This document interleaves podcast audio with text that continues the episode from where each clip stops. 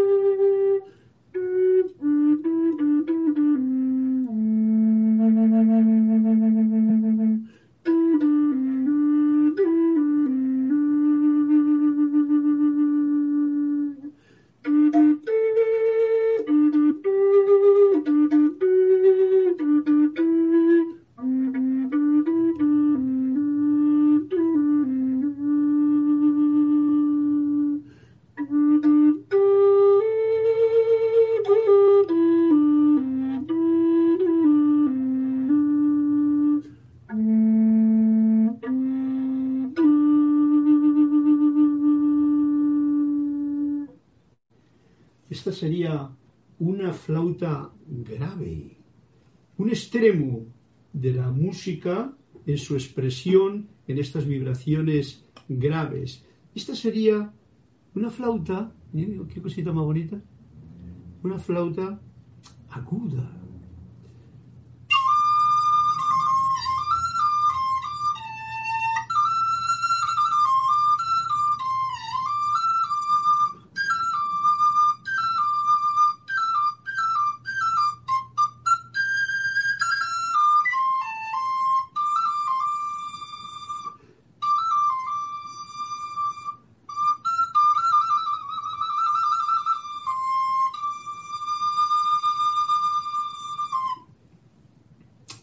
Como veis, los extremos, la derecha, la izquierda, lo uno y lo otro, en música no hay nunca un problema.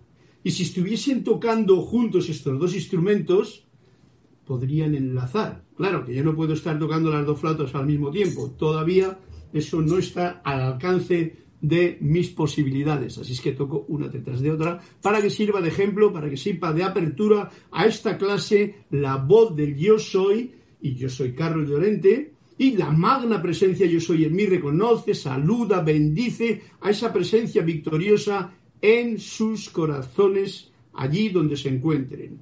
Gracias por vuestra eh, presencia, por vuestra atención y conexión también por vuestros comentarios que espero que sean eh, los que me ayuden a desarrollar este momentum, esta clase.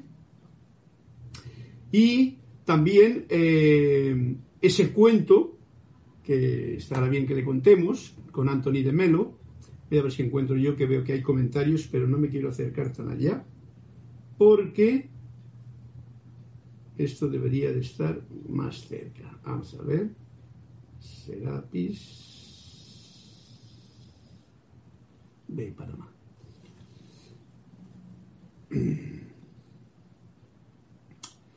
Como iba diciendo, mi agradecimiento en esta clase del martes, eh, estamos hoy ya a 3 de noviembre, la historia del tiempo y el espacio vuela a toda velocidad, pasan los días, pasan las situaciones, pasan muchas cosas cada día, supongo que en todos los hogares también, y bueno, una semana, más para estar con vosotros, para abrir esta ventana de aquí de mi casa con eh, las posibilidades que tenemos a mano, ¿no? Voy a repasar las personas que estáis conectadas ahora mismo y que saludáis. María Esther Correa Vega, que desde Medellín, Colombia, nos saluda para todos con mil bendiciones.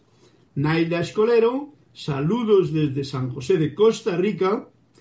Bendiciones para todos y todas. María Laura Mena, hola, bendiciones, saludos desde Argentina.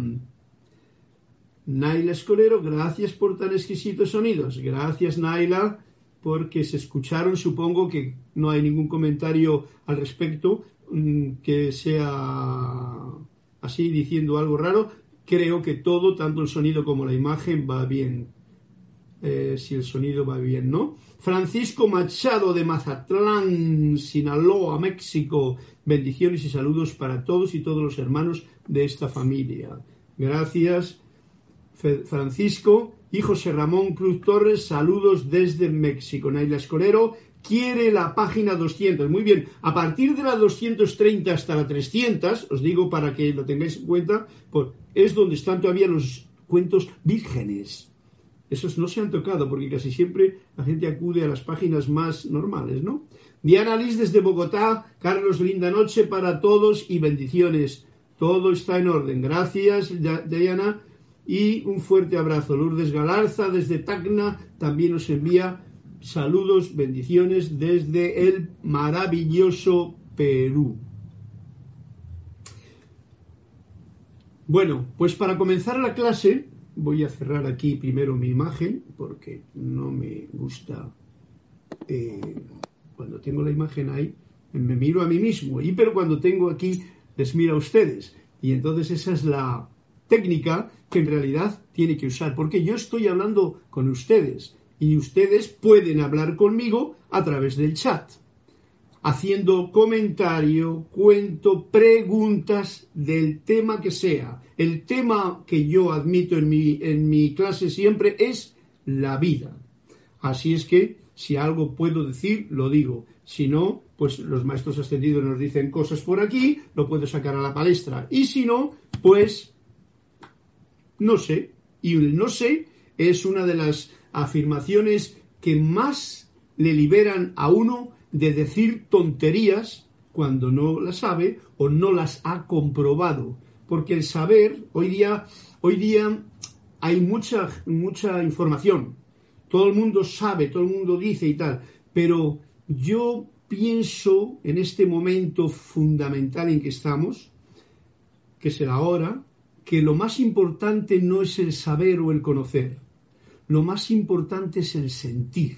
Y esa es la vibración que yo os paso a través de la música y eso es lo que yo quiero precisamente tener bien presente en mi clase, en esta clase, para poder expresar mi sentimiento y que pueda llegar a su corazón. De esa forma, yo no me enrollo, que ya me enrollo bastante, con cualquier otra tontería de la mente o del poco yo, que ya sabéis que lo suele hacer maravillosamente. Bien, para comenzar, lo más importante que yo considero es siempre esta reconexión del poco yo, de la personalidad, de esta parte humana con esta parte divina que todos somos. La luz en, que pulsa, que late, que nos da la vida a todos y a cada uno. Esta reconexión consciente es fundamental. Y os invito para que la hagamos ahora sencillamente poniendo la atención en la respiración con una inhalación profunda, llenando bien todo nuestro organismo, agradecido a este aliento santo que aún podemos recibir, este oxígeno tan necesario y fundamental para la vida, soltamos el aire con alegría, con el gozo y con agradecimiento, una vez más, para centrarnos en esta llama triple del corazón y sentir conmigo, magna y todopoderosa presencia yo soy, fuente de toda vida, anclada en mi corazón y en el corazón de todos ustedes y de toda la humanidad. Yo te reconozco como la única presencia, el único poder, origen y suministro de todo bien. Y ahora pongo mi atención en ti y te invoco a la acción. Asume el mando de mi atención, de mis cuerpos emocional, mental, etérico y físico que conscientemente te ofrezco. Derrama tu corriente de luz, tu energía, tu amor, sabiduría y poder en cada latido de mi corazón. Oh magna presencia, ahora encaro tu eterno amanecer y sol de mediodía y recibo tu magna presencia, esplendor y actividad en esta actividad presente de la clase y en todas las actividades. Y esto que pido para mí, lo pido para todos ustedes ahí donde se encuentren. Gracias, Padre, porque así es.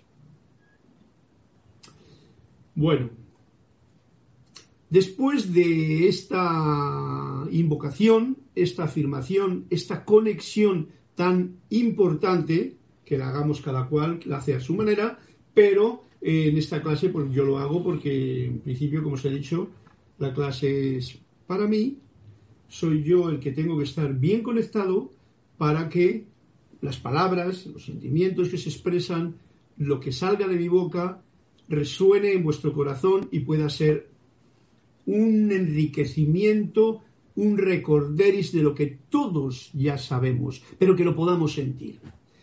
Quiero acudir a mi amigo, porque el otro día no leí yo, el otro día se me abalanzaron las cosas, a mi amigo Jorge, José Ollanare, que tiene, o Janarte, que tiene una, un poema que quiero compartirle hoy después de esta afirmación que hemos hecho, porque esto nos coloca, digamos, en la misma frecuencia. Entonces, este poema que quiero compartir con todos ustedes hoy, para comenzar la clase, se llama así, La verdadera autoestima. Verdadera autoestima. Muy importante esto. Y nos dice así el poema, cuando es pobre tu autoestima y te sientes poca cosa, la vida te acerca espinas en vez de acercarte rosas. Si piensas que vales poco, el mundo pensará igual, pues se refleja en los ojos esa tiniebla mental. Y al pasar por la existencia como pidiendo permiso, derrotado en tu apariencia, con la vista por el piso, tú mismo te has convencido de que no tienes facultades, que eres débil, desvalido y sin posibilidades. Y claro que será así, porque eso es lo que proyectas. Y lo que piensas de ti siempre te viene de vuelta. En cambio, cuando te asumes como una pieza divina y le das paso al perfume de tu esencia cristalina, surge en ti una vibración que te llena de optimismo. Se expande tu corazón y te dices a ti mismo, yo soy valioso, importante, sin frontera ni medida, y lo soy en este instante y para toda la vida. Tengo del cielo un retazo, tengo en la luz mi sustento. ¿Y es que puede haber acaso un mayor merecimiento? Y al reconocer a ultranza con certeza cegadora que estás hecho a semejanza de la conciencia creadora, percibes un regocijo que no depende de nada, porque te sabes el hijo de una fuente ilimitada. Y tu mirada, con calma, le dice al mundo, aquí estoy, lo llevo a Dios en mi alma, por donde quiera que voy. Bien, este poema me ha apetecido mucho, porque ese es el, el cuento mío. me ha apetecido mucho compartirlo con ustedes porque en estos momentos extraños, como me gusta decir a mí, eh, que estamos viviendo, puede que con tanta afluencia de cosas que pululan en la atmósfera, nos baje la autoestima, nos desconectemos en realidad del verdadero ser que yo soy. Y eso nos va a poner en la situación del principio de este poema, que tú te crees que eres poca cosa, que realmente estás débil, desvalido y sin posibilidades. Como yo soy el creador de mi vida, como tú eres el creador de tu vida, pongamos en acción esta segunda parte. En cambio, cuando tú asumes que eres una pieza divina, el otro día en la clase lo decíamos bien clarito, ¿no? Reconocer la presencia. En todas las clases lo estoy diciendo porque digamos que es lo básico. Por eso, después de hacer esta afirmación en la que uno se hace uno con la fuente, aunque no podamos comprender desde el nivel del poco yo, la grandeza, la magnanimidad, la hermosura, la musicalidad, la belleza, toda la grandeza de todo lo que es la fuente, pero la palabra lo indica, fuente, presencia yo soy, gran yo soy, eh, energía cósmica, todo eso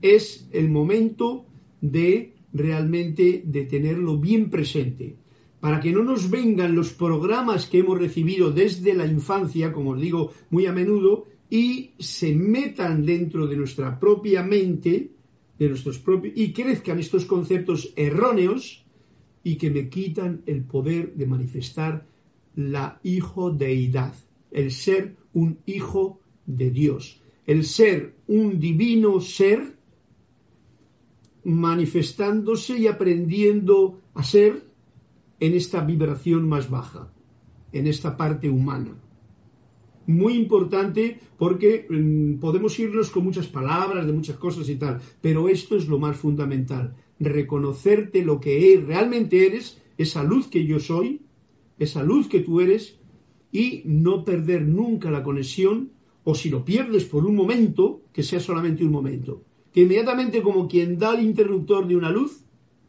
se encienda de nuevo. Sí, voy a encender yo aquí un interruptor, a ver si se ve mejor. No me veo, pero da igual. Ahí va. Y entonces, ¿qué ocurre? Pues que tenemos eh, esa fuerza, esa vitalidad, esa conciencia de que somos luz, pero estamos en un mundo donde abundan las sombras. Las dos cosas son parte del proceso. Yo os digo que muchas veces Em, como estamos viviendo en este mundo de dualidad, es una gran problemática para cada uno de los nosotros, para mí, para ti, el que estamos jugando siempre con el bien y el mal, lo bueno y lo malo. Y a fin de cuentas, hemos de darnos cuenta y caer en la cuenta de que el bien y el mal, toda la dualidad que hay en este mundo, y que el poco yo, la personalidad, la parte humana, juega con ella tan astutamente, son la cara, ¿eh? son caras, mejor dicho, de una misma moneda, el bien y el mal. Y esa moneda es una moneda, yo la llamaría prácticamente de las que decía Jesús, dar al César lo que es del César. Porque en la edad dorada de San Germain, en esta nueva etapa en la que estamos, lo mejor es reunir las dos cosas en uno, el bien y el mal, aceptar ambas partes como parte del proceso de aprendizaje, no decir el mal porque lo juzgo. Si yo hablo mal del mal, lo estoy juzgando. Y el mal es como un fantasma. Lo que sí que yo soy consciente cuando hago estos decretos, cuando leo este poema, este poema de verdadera autoestima, es reconocer la luz que yo soy dentro de mí, fluyendo en una manifestación de vida. Esto que he dicho para mí, también para cualquiera de vosotros que me estéis escuchando. Y entonces tenemos la opción de caminar manteniéndonos firme ante tantas situaciones difíciles que pareciese que el mundo externo está poniéndonos como problemas en la palestra de nuestra propia vida. Bien, dicho esto, habiendo leído este poema, voy a ver si hay algún comentario que sabéis, le podéis hacer, algún cuento. Pero qué bella poesía, nos dice José Ramón Cruz Torres. Sí, es una bella poesía y por eso me encanta mm, compartirla con ustedes, porque yo comparto lo que a mí me gusta, lo que a mí me hace sentir bien, porque eso es lo mejor que puedo daros. La música, esta poesía, es, todo esto, lo que yo encuentro en mi vida y me sale al campo, aún estando encerrado en una habitación como estoy aquí en Panamá, pues eh, me gusta compartirlo y así es. A ver, había alguna cosa más por aquí. Naira Escolero, quiere, Diana List, Lourdes Galarza, mm, desde Tacna también. Alonso Moreno Valencia, desde Manizales, Caldas, Colombia. Saludos para ti, Leticia. López desde Dallas, mil bendiciones y un abrazo, Carlos, y a todos. César Mendoza, bendiciones, Carlos, compañero. Gracias, César. Un fuerte abrazo para ti. Rosaura Vergara, desde Panamá. Buenas noches, Carlos. Bendiciones a todos los hermanos. Marían Mateo. besos, mi querido Carlos. Tan bello, amoroso y gran músico. Cuando termines, ya al final de la clase, pido tres minutos de tu bella flauta sanadora. ¡Wow! Tres minutos, me lo pones bien. Pues no hay por qué decir no a una petición, porque yo, si no me piden cosas, pues no las puedo dar porque igual no las necesitan. Pero si alguien me hace una petición y la tengo a mano, ¿por qué no compartirla? Y la música es una buena forma de compartir. A ver si no me despisto, ¿vale? Pero lo tendré en cuenta. Naila Escolero, un poema 100% motivador. Gracias, esa era mi intención porque estamos en esta nueva edad dorada de Saint Germain en la cual lo nuevo las almas que vibran con la luz están expresando lo mejor que tienen y eso hay que ponerlo al cuidado. Muy acertada. Eh, Lourdes Galarza me pide al 120, Lourdes Galarza poesía llena de verdad, Diana Liz extraordinaria, bella, pero sobre todo llena de verdad, así es. José Ramón Cruz Torres, tan cierto, ese ha sido el tema de los maestros, me han enseñado en los últimos días. Todo es relativo, no hay maldad ni bondad. Ojo, muy bien este, este apunte que estás poniendo, José Ramón Cruz Torres. No hay maldad ni bondad para tener que entretener mi personalidad o mi poco yo en ello, ni en lo uno ni en lo otro. Tú tienes que ser. Ser. Cuando uno es, no juzga. Ni lo bueno ni lo malo. Esto no es fácil, ¿eh? Porque no estamos acostumbrados a ello. Pero aquí está el, todo es relativo, no hay maldad ni bondad, solo vibración de diferentes niveles y todos vamos a la ascensión. Por supuesto, todos somos ya esa ascensión, todos somos ya esa iluminación cuando miras no desde la parte del poco yo, sino desde la parte del gran yo soy, que tú eres, que yo soy. Esto ha sido muy confundido durante toda la época cristiana. Y ojo que nos podemos confundir aún creyéndonos metafísicos, y nos queremos todavía pecadores y nos queremos todavía todo eso, cuando en realidad eso no es más que la cáscara de cebolla quemada que, que, envuelve la verdadera luz del ser que cada uno de nosotros es. No tengamos ningún temor en sentir esta expresión de luz y de verdad en cada uno de nosotros. No nos perdamos en disquisiciones metafísicas ni en tonterías. El grano es bien claro. La luz de Dios nunca falla y pulsa radiante en tu corazón, en mi corazón, en el de todos. Cuando uno se da cuenta, se manifiesta. El único problema hay cuando alguien no solamente no se da cuenta, sino que encima elige un camino de destrucción, de desarmonía y tal. Por eso, cuando la luz brilla, la gente sigue el ejemplo.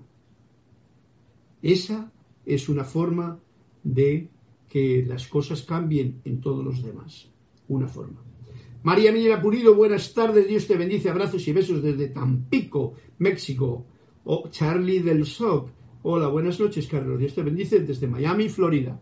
Ok, no sé si tengo más. Entonces, mira, por dónde voy a ir, hoy voy a cambiar el orden. Y voy a ir con Naila Escudero, Escolero para leer un cuento. ¿Por qué no? Hagamos que la clase sea eh, alegre, bollante y tal. Yo hoy tengo precisamente una prueba, y por eso viene a cuento todo esto que estoy diciendo, porque estoy viendo, sintiendo, experimentando aquí en mi propia casa cómo es el final del viaje. Yo os he hablado tantas veces en el año pasado, me parece, del capítulo de la muerte que venía en, en el libro de Manuel con toda la gracia y con toda la, positividad ante el cambio y todo el asunto. Pero una cosa son las palabras y otra cosa es luego el vivir esa experiencia cuando alguien está despidiéndose y todavía tira para acá la parte del cuerpo porque no es consciente siquiera es que cada célula, cada átomo de nuestro propio cuerpo físico está acostumbrado a alimentarse, a vivir aquí, no conoce otra cosa y se va a quedar aquí porque es parte de aquí. Y entonces hay una lucha ahí y también hay un dolor y hay un sufrimiento probablemente o hay una alegría y un gozo porque uno desearía pasar pero no se atreve o no puede y tal. Bueno, pues esa experiencia, no sé si la he expresado más o menos, yo ahora mismo la estoy viviendo aquí en casa con alguien muy cercano y muy querido y entonces es un gozo el poder compartir y experimentar todo esto y ojalá, y por eso he invocado al Mahacho Han, que es el que se nos dicen los maestros que mm, da el primer aliento de vida cuando uno nace y también se lleva el último aliento de la persona cuando ya va a pasar a los planos superiores. Por lo tanto, vamos a ver qué nos dice Naila Escolero en la página 200 con el cuento que has pedido. bien, no tiene, no está. Así es que vamos a leerle, apuntarle y tú me apuntas, Nalda, si es que hay algo que yo no comprendo o no me viene a la mente. Aunque el, aunque el maestro no se oponía a la práctica de la psicoterapia, e incluso afirmaba que era necesaria para algunas personas, para nadie era un secreto que, en su opinión, lo único que hace el, psicoterapeuta es proporcionar una ayuda, pero no resuelve realmente el problema, sino que se limita a cambiarlo por otro problema menos incómodo.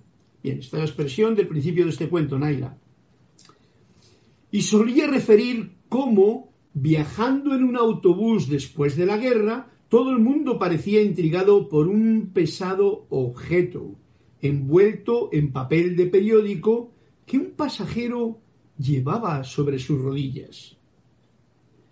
¿Qué es eso que lleva usted sobre sus rodillas? le preguntó el conductor. Y el pasajero respondió, eh, una bomba sin estallar.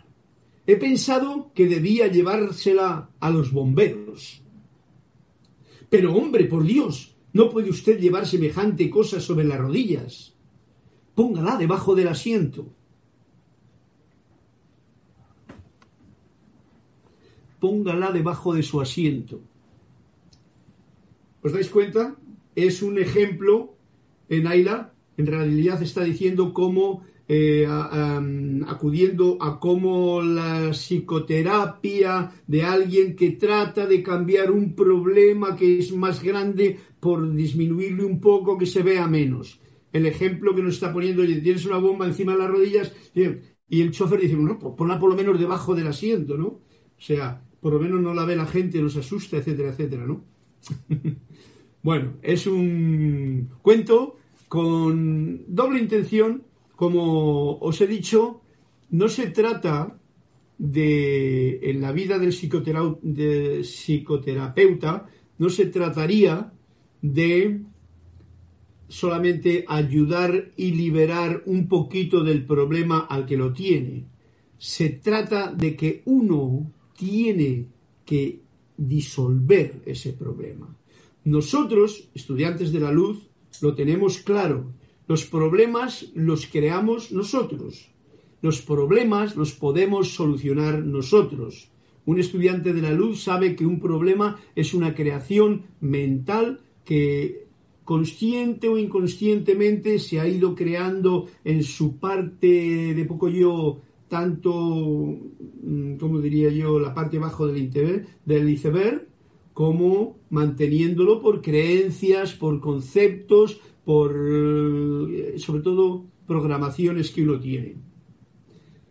Tenemos el fuego violeta transmutador para utilizarlo. Esta es la herramienta que el amado Maestro Saint Germain nos trae a mano. Eso quiere decir que tú mismo puedes invocar ese fuego violeta para liberarte de cualquiera de las situaciones que tu propio pensamiento y sentimiento te traiga en un momento determinado y que no sea armonioso, ni puro, ni amoroso, ni nada de eso, sino que al contrario te está atrayendo. Esto lo estoy repitiendo una y otra vez, lo dije el otro día cuando, por ejemplo, uno se siente enfermo. La enfermedad es un dolor en algún lugar, ¿no? Vamos a suponer, no enfermedad, sino un dolor que uno tiene en alguna parte. Bueno, el dolor es un aviso, algo no funciona bien. Inmediatamente acude uno a la fuente y de esa forma, con el fuego transmutador, que es una herramienta que nos ha dado simplemente para que la utilicemos, pongamos el fuego de vida, porque es eso, es uno, en acción. Y de esa forma, esa apariencia en tu propio cuerpo físico se disuelva lo antes posible. Todo ello va a depender de la certeza que uno tiene, de la fuerza que uno tiene y de la manera en que uno pueda sentirlo conscientemente. Fuego violeta transmutador. No se trata de poner el problemita un poquito más abajo. La bomba que tengo en las rodillas y que me puede estallar aquí, me va a estallar lo mismo abajo. Se trata de disolverlo. Cualquier problema que uno tenga, ya sea sobre las rodillas o bajo el asiento de su propio vehículo, sus propios vehículos. Gracias, Naila. Este cuento que has contado tiene su gracia también. Entonces, vamos a ver si hay algún comentario. sí, como, como un autoengaño, dice. A ver, dice aquí eh, José Ramón Cruz Torres. ¡Wow! Ese punto que dijiste que si no te lo pedían no lo dabas, yo también lo hacía. No tocaba alabanzas hasta que alguno necesitado me dejase que quería escuchar. Ok, bueno, esa es una, una, una posición mía porque generalmente tenemos una costumbre muy cristiana en la que nos creemos salvadores del mundo. O sea, yo me creo más que mejor que otro, mejor que tú, por ejemplo, ¿no? Y, y, entonces me permito el lujo de decirte a ti lo que tienes que hacer o cómo lo tienes que hacer. En esta edad dorada de Saint Germain, yo soy partidario más bien de reconocer en ti la luz que en ti hay, que es la misma que está en mí. Y al reconocerla, engrandecer mi alegría y la tuya en ese reconocimiento. Y cualquier cosa que no sea la gracia que se manifiesta en esa propia luz, que yo reconozco, ahí está. Ahora, si alguien necesita algo y lo pide, en ese momento, si me lo pide a mí, yo directamente voy y trato de dar lo mejor de mí. Y esa es una gran responsabilidad, a todos os lo digo, estudiantes de la luz, para que no nos enrollemos con palabras, sino con experiencias de vida que a uno le puedan dar a lo que necesita en ese momento para poder mm, balancear, equilibrar esos cuerpos físico, etérico, mental, emocional, del poco yo, que están un poquito desequilibrados, están con dudas, están con miedos, están con cosas que es, en una palabra, esa falta de certeza en el amor de Dios que yo soy, del amor de Dios soy. Pues sí, José Ramón, gracias por tu comentario. Y es como un autoengaño, sí. Uno cree que está haciendo, en realidad, mm, siempre nos lo han dicho los maestros también, todo lo que hay alrededor es una película. Hay una película. Ahora mismo tengo una película que es bastante rara. ¿eh? si tú te haces uno con esa película, ojo al dato, puede que te creas que esa película va contigo, cuando en realidad con la parte del gran yo soy no va nada que no sea el bien y la manifestación del bien. Diga lo que quiera decir el que lo quiera decir. Raúl Nieblas dice saludos y bendiciones Carlos desde Cabo San Lucas, México. Un fuerte abrazo a todos los mexicanos que me encantan, todos los peruanos que me encantan, todos los de Costa Rica que me encantan, porque yo amo esta, esta, esta, toda esta zona. No sé por qué, siento una atracción tan grande que quizá por eso esté aquí, ¿no? El Perú eh, yo tenía ganas de venir desde que tenía 10 mm, años, ¿no? Por no decir un poquito antes también. A los 10 años iba a haber venido. El asunto que me trae a mí ahora esto es lo siguiente. Ha habido una movida muy grande, y esto lo digo porque este momento que estamos viviendo, y permitámonos meternos un poquito en este tema, no sé por qué me sale, cuando aquí a Centroamérica, a Perú, a México, a América del Norte, a todo este sitio, se, en los tiempos de la conquista y de la reconquista y todo el rollo, además de hacer esclavos a los que había aquí, trajeron a muchos esclavos. Hay gente que está en esa movida, ¿no? Trajeron a muchos esclavos negros, vosotros lo sabéis, para el Riva, para el Perú, el Perú trajeron cantidad, eh, para México, para todos los sitios. Era un negocio el que había entonces, porque eh, muy grande, porque en principio era la mano de obra, ¿no? Ojo al dato esclavitud, estoy hablando de esclavitud.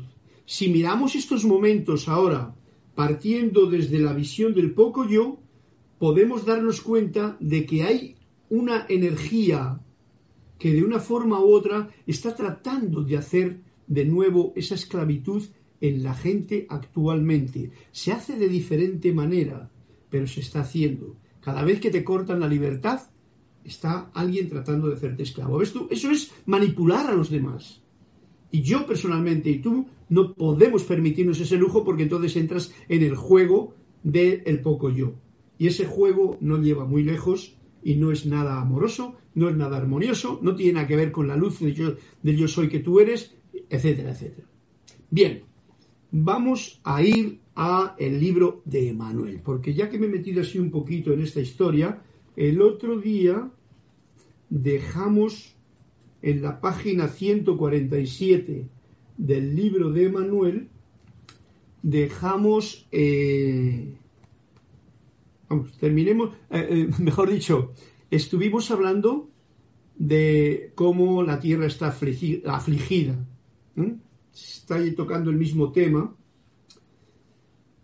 del cuento incluso con la bomba de encima de las rodillas, o sea, porque todo lo que hay ahora mismo es como una bomba encima de las rodillas. Me refiero al cuento de Naila del Escolero, ¿no? Una bomba que está encima de la rodilla. No sabemos por dónde va a explotar todo esto, no lo sabemos, ¿no?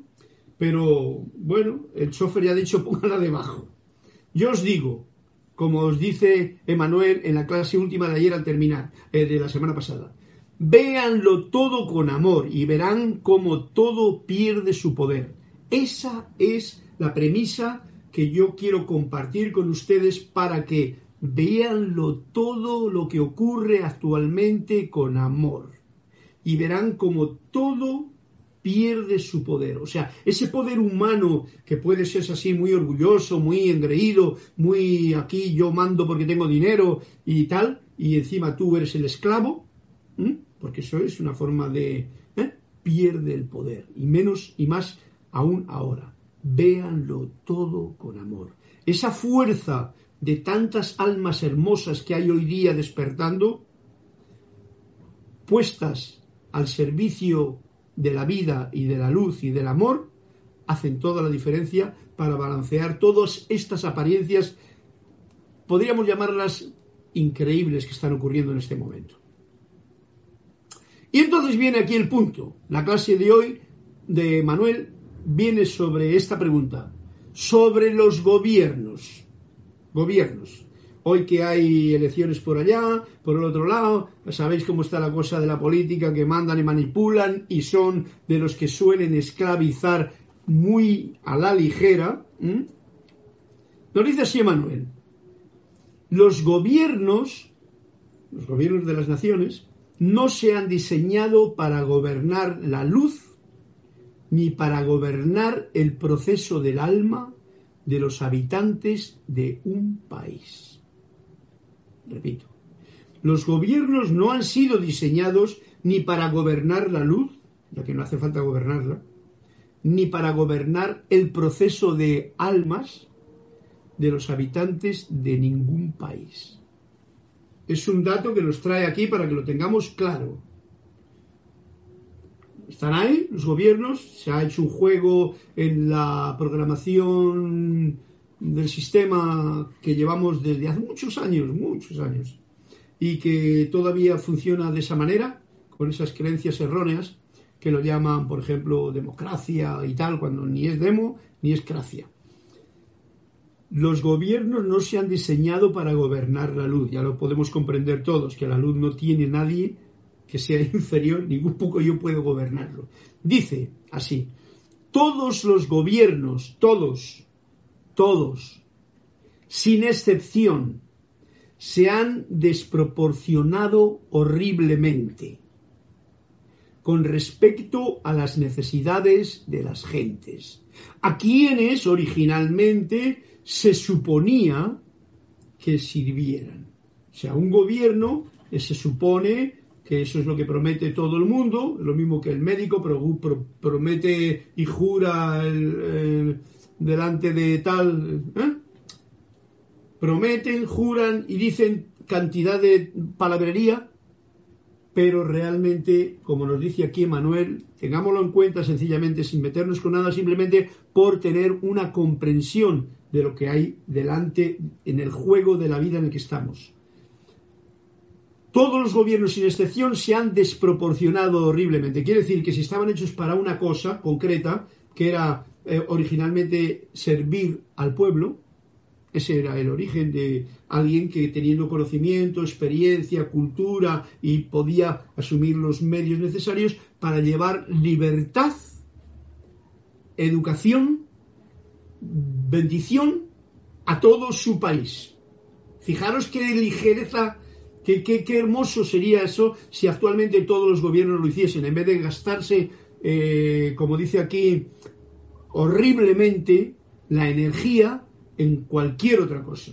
Y no tengo que ahondar yo en el, en el, en el asunto porque todos vosotros estáis bien claritos de lo que está ocurriendo en la actualidad en todo el mundo. Ok.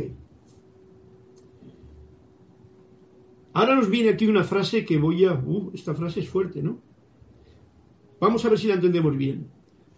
Nos dice Manuel, ha llegado la hora de un gobierno universal. Universal dejemos que, dejemos que se suelten las ataduras de la resistencia nacionalista y de la ilusión.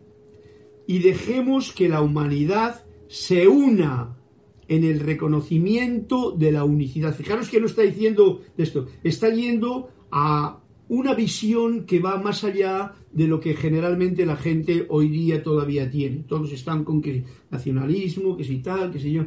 No, la conciencia universal en todo, con un gobierno realmente de esa manera, no para manipular, sino que sea realmente un reconocimiento de la unicidad. Y luego dejar que cada cual sea lo que es si yo soy español, pues soy español de España. Si, si, yo soy mexicano, soy mexicano. Cada cual tiene su idiosincrasia, tiene su característica particular. Es como cada cual tiene su...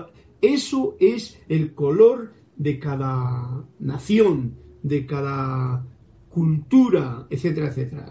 O sea que lo uno no quita lo otro, ¿vale? En el reconocimiento de la unicidad que es la verdadera realidad. Y vuelve a traernos, y esto ya me gusta más, porque al principio no lo entendía, porque muchas veces como hay, hay unos conceptos ahora mismo de que quiere alguien manipular y ser un gobierno único, manipulando, o sea, haciendo esclavo. No, no, no, no, no. De eso no estamos hablando aquí. De eso no habla Emanuel. No está hablando de esclavizar a la gente y yo el gobernante, ¿eh? o una élite gobernando. No, no, no Se trata de un gobierno con una conciencia universal de unicidad. Por lo tanto, todo el bien que hay en la tierra debería de ser para compartirlo y que nunca se manifieste nada que no esté en orden y que a nadie le falte nada porque hay de todo y para todos. Pero veis cómo estamos todavía en el parvulitos aquí. Pasan los siglos, pasan los años y la gente sigue todavía sin haber eh, comprendido quién soy yo de verdad. Y hacer este desbarajuste que a nivel de película todavía lo tenemos delante de nuestros ojos. Pero que no sabemos por dónde va a ir. No sabemos si esa bomba que parece que va a explotar es una bomba de oxígeno que va a cambiar la vibración de todo el, digo, oxígeno que deje respirar a la gente, ¿eh? que no tengan que poner más caras ni más baratas ni nada de eso, ¿no? Sino que deje que la gente respire en libertad, no en esclavitud. Griten esto por las calles. El reconocimiento de la unicidad que es la verdadera realidad, porque esa es la única realidad.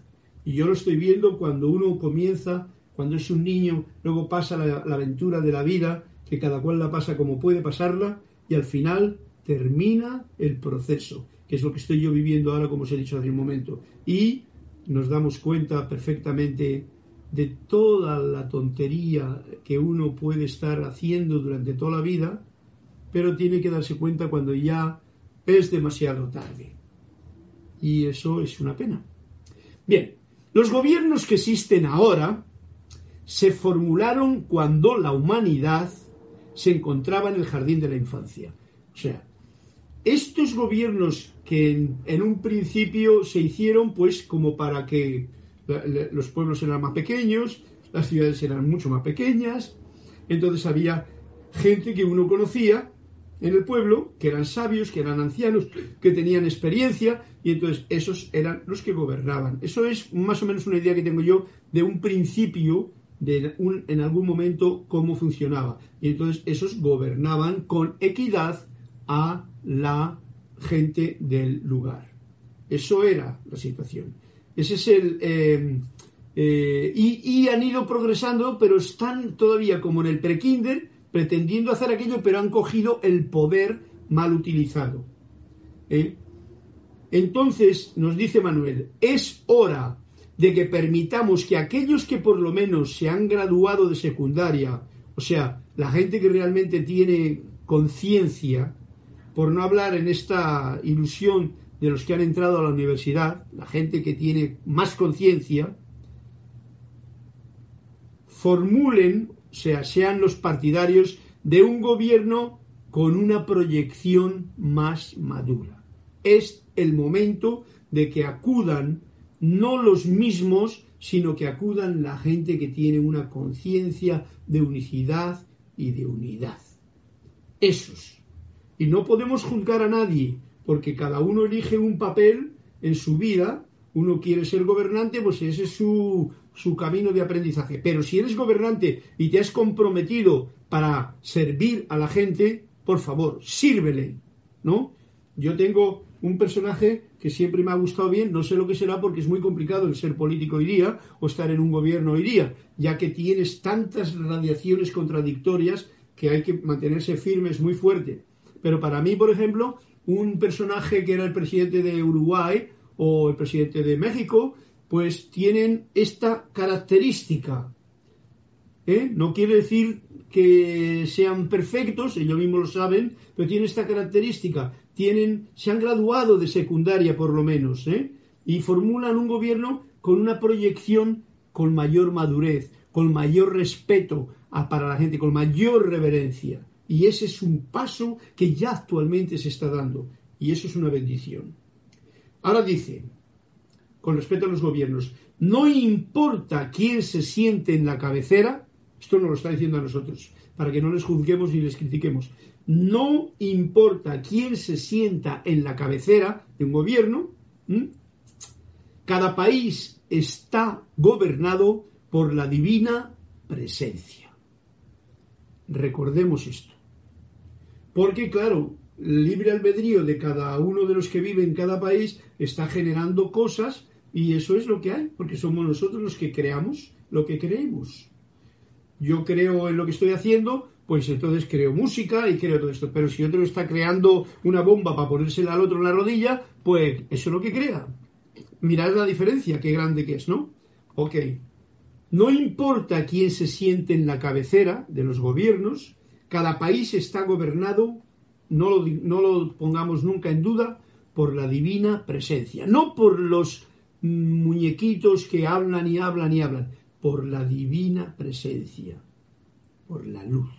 Eso no lo perdamos de vista, nos ahorraremos mucho mm, quebradero de cabeza. No es fácil, ¿vale? Porque la influencia de todo, de los medios y las posiciones y tal, pues nos llevan a generar otra clase de situaciones. Bueno, aquí lo dejo yo para ir al próximo día a otra página de Manuel, ¿eh? Porque de esta forma puedo leer otro cuento. Vamos a ver qué es lo que nos dice aquí. Eh, Hola, saludos vecinos de Cancún, César Mendoza. Gracias, Carlos. Eso fue directo al punto, me dice César Mendoza. Tienes que explicar, César, cuál es el punto para que todos nos entendamos de cuál es el punto que tú has visto y así lo compartes con nosotros. Denia Bravo. Amén, así es. Y, si, y así permito que sea. Gracias, bendiciones. La gracia de Dios sea con todos y cada uno de nosotros. Hop Mills, norte de California, USA. Ok, Denia Bravo, pues así es la cosa que hoy hemos traído a colación para nuestro enriquecimiento. Y creo que hay un cuentecito más que me ha pedido alguien. Mayra, María Laura Mena me ha pedido la página 241 y Lourdes Galarza 220. Así es que vamos a por los dos. 220 y así nos da tiempo para esto y para luego un poquito de música. Página 218-19, porque ya con lo que he hablado es suficiente. No, el 220 ya le he leído, ¿no?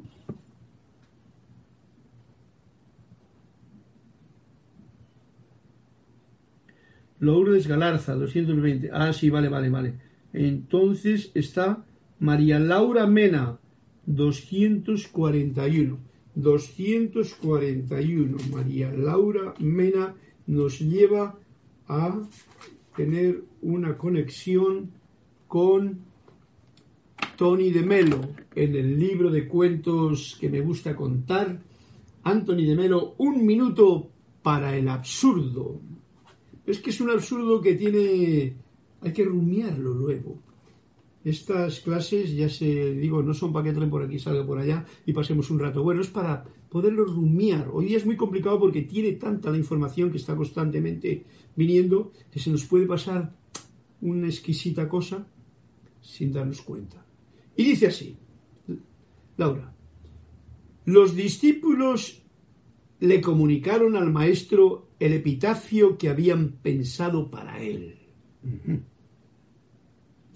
Era más fácil vivir sin temor cuando estaba él. Ese es el epitafio que habían pensado poner al maestro de estos cuentos que indica cuando él desencarnase. Y el maestro les dijo, ahí tenéis necesidad de... Esto no sé cómo está escrito. Ahí tenéis necesidad de mí para vivir sin temor.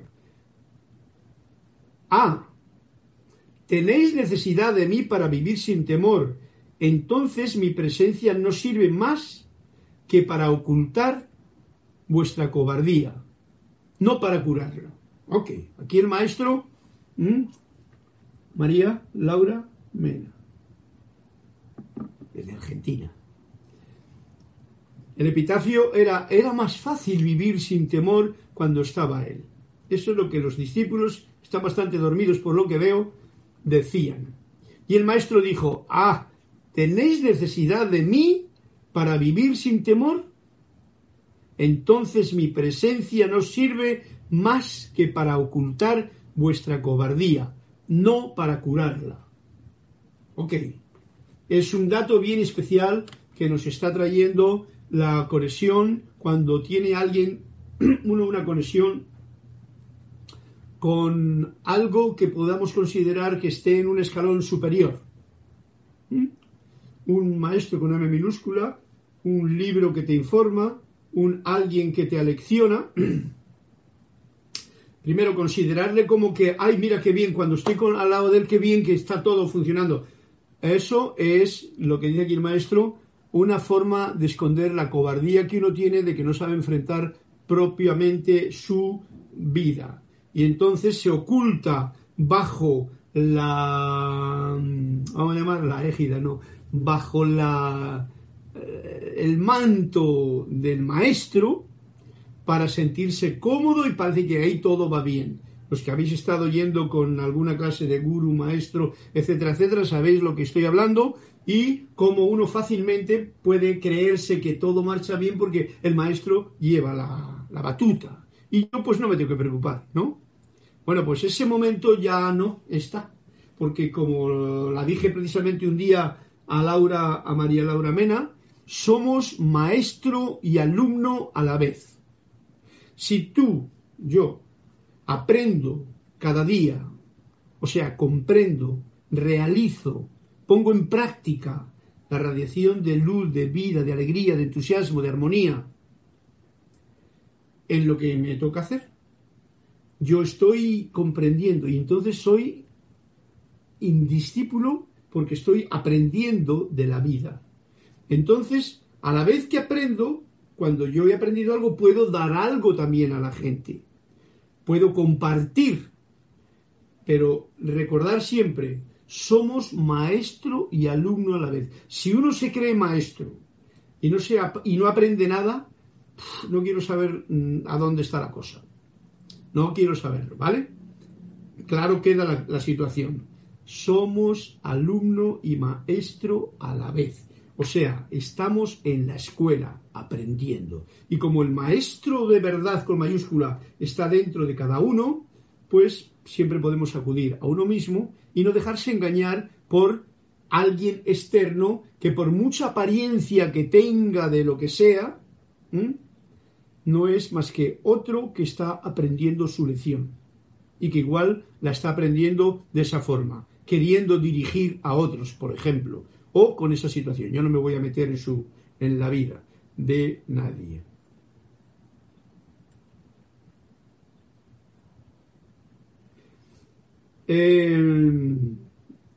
César Mendoza dice, me refiero al soltar voluntariamente eso del libre albedrío Gracias, sí. No lo pesco del todo bien, pero de todas maneras al soltar eso del libre albedrío. El libre albedrío nos está permitiendo a todo ser humano hacer cosas que a veces pueden ser amorosas, armoniosas y tal, pero también este libre albedrío nos está permitiendo hacer un desastre de mundo, ¿vale? Al soltarlo, como dice César Mendoza, dar el punto. Entonces se crea un mundo que parece mentira, que no pueda llevar eh, un equilibrio, un balance con los medios que hoy día tenemos. Al contrario, nos están sirviendo para una vez más como quitar la libertad, reprimir a la gente. En, vez de soltar y dar la, libertad de la divinidad, eh, estas personas, por su libre albedrío, como bien dices, César, pues lo único que están haciendo es todo lo contrario. Mucha luz para toda la humanidad en este momento. Esa luz de Dios que nunca falla, enviarla con mucho gozo y mucha alegría, sabiendo que la magna presencia está gobernando todo. Que hay seres de luz que están sencillamente viendo nuestro estúpido juego y diciendo, pero esta gente, oye, ¿cómo lo hacen? ¿Cómo lo y, y no tienen que, no pueden interferir. No pueden interferir porque ese es nuestro juego. Es la divinidad mía, la tuya, la que ha decidido venir aquí para aprender a recordar lo que verdaderamente somos. Bien, pues me parece que ya no hay más cuentos y como faltan 6, 7, 8, 9, pues voy a despedir la clase desde este momento, así, sin más, dándos las gracias a todos por vuestras bendiciones, vuestros saludos, vuestros comentarios, vuestros cuentecitos y vuestra alegría de vida, pero lo voy a despedir, pues como me lo ha pedido antes con un poquito de música. Y va a ser la flauta en este caso. Voy a explanarme un poquito, así sencillamente.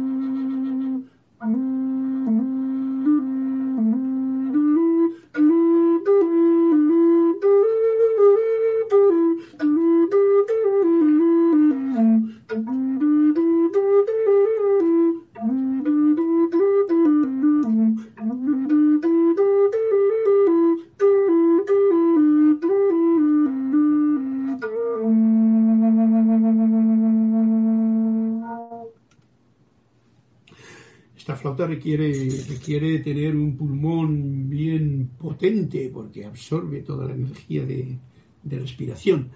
Un detalle para cantar, muchas gracias a todos, eh, despidiéndome. Eh, un detalle, siempre cuando toquemos música, una de las cosas que hago yo para que las melodías salgan es cantar por dentro. Os lo recuerdo una vez más, cantar por dentro. Si tenéis flauta, cantar. Si no tenéis flauta, cantar también. Que sea la música y el canto interior lo que nos lleve a tener siempre esta alegría sostenida durante todo el trayecto de cada día.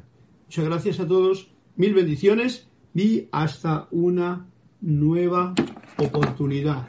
Voy a poner aquí el final del canto del Mahachohan.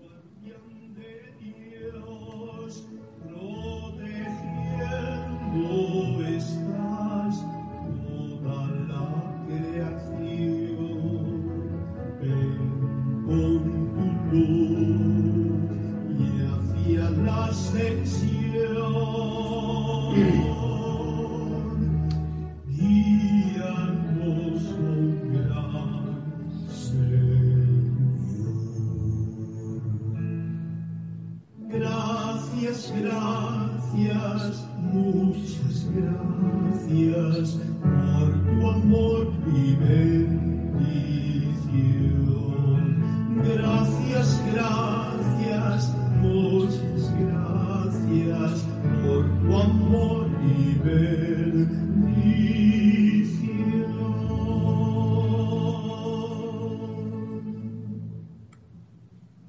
Muchas gracias.